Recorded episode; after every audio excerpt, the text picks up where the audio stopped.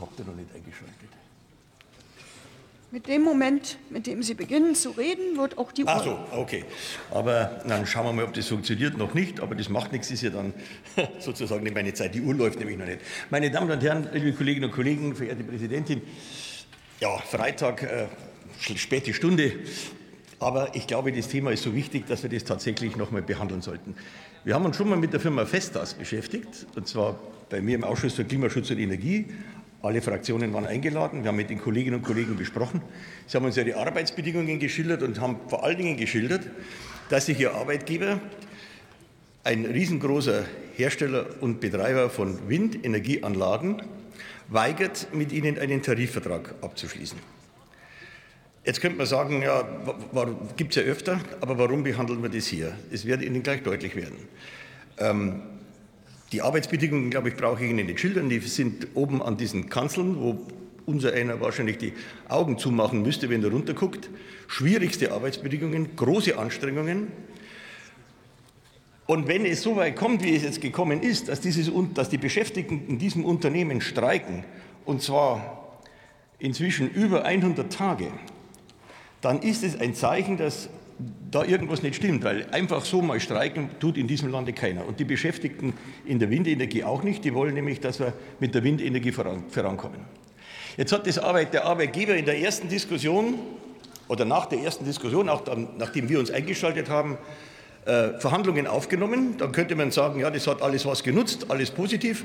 Aber das Problem ist, dass die Verhandlungen so verlaufen sind, dass der Angebote gemacht hat, wieder zurückgezogen hat, dann hat er einfach wieder die Verhandlungen abgebrochen. Dann hat er ein schlechteres Angebot vorgelegt als vorher, sodass die Kolleginnen und, sodass die Kolleginnen und Kollegen letztlich gezwungen waren, äh, den Arbeitskampf wieder aufzunehmen. Meine Damen und Herren, und das ist für uns deshalb spannend, weil wir mit der Windenergie nur dann vorankommen, wenn wir auch in dieser Branche vernünftige Arbeitsbedingungen haben. Und wenn und wenn nicht die Menschen, die dort arbeiten, gezwungen sind, ihre Arbeit mehr oder weniger einzustellen, um vernünftige Löhne, vernünftige Arbeitsbedingungen und so weiter durchzusetzen. Deshalb ist es hier von Interesse und deshalb müssen wir als Parlament hier Hilfeleistung tun. Wir können, wir können, wir können schlichtweg nicht zulassen und akzeptieren, dass in dieser Zukunftsbranche sich Bedingungen breit machen, dass ein Riesenunternehmen wie Festas, das, was wir hier eigentlich alle im Konsens immer diskutieren, Tarifverträge sind die Grundlage, das ganze Tarifvertragssystem, Tarifautonomie ist die Grundlage unseres Sozialsystems. Ja, und dann kommt einer und der, der verhandelt nicht mal mit der anderen Seite. Der, der sagt, der, der, der, der führt hinter die Fichte, wie ich gerade dargestellt habe. Da müssen wir hier eindeutig ein Zeichen setzen und sagen, so geht das nicht, meine Damen und Herren. Und dann muss er auch spüren, dass es hier aus dem Parlament, im Parlament zur Kenntnis genommen wird, was der dort treibt. Und deshalb haben wir das auf die Tagesordnung gesetzt und ich hoffe, dass wir noch äh, eine richtige schöne Debatte haben. Ich bin gespannt, was Sie dazu sagen.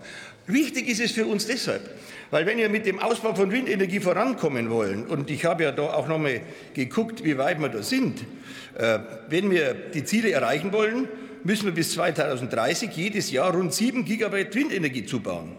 In diesem Jahr sind wir bei 0,7 Gigawatt. Und ich weiß nicht, ob allen klar ist, die Hälfte des Jahres ist schon rum. Also wenn das so weitergeht, hätten wir 2030 38 Gigawatt verfehlt, zu wenig. Und wir kriegen diese Leistung nur hin, wenn wir diesen Aufbau auch konfliktfrei zwischen Arbeitgebern und Arbeitnehmern hinkriegen. Das liegt aber eben nicht an den Arbeitnehmern, weil Tarifverträge sind was Normales, sondern es liegt an diesem Arbeitgeber, der offensichtlich nicht bereit ist, das, was in dieser Republik üblich ist, zu akzeptieren. Und dagegen brauchen wir hier gemeinsamen Protest, liebe Kolleginnen und Kollegen. Und deshalb regen wir an, dass künftig bei Ausschreibungen als Anforderungen auch das Vorhandensein von Tarifverträgen ein Kriterium ist. Dann hat man so ein Problem, dann hat man so ein Problem gelöst. Und wir regen an, dass wir die Bundesnetzagentur äh, auffordern sollen, künftig nur dann die Anlagen vom Betreiber zu fördern, die über die gesamte Kette vom Windradbauer über die Installation bis hin zum Betrieb der Anlagen die Einhaltung von Tarifverträgen nachweisen können.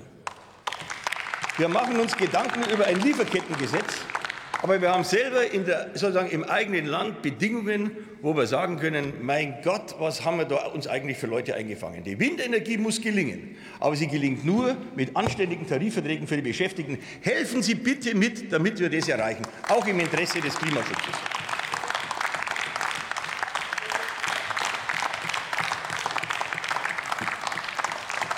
Für die SPD-Fraktion hat nun Jan Dieren das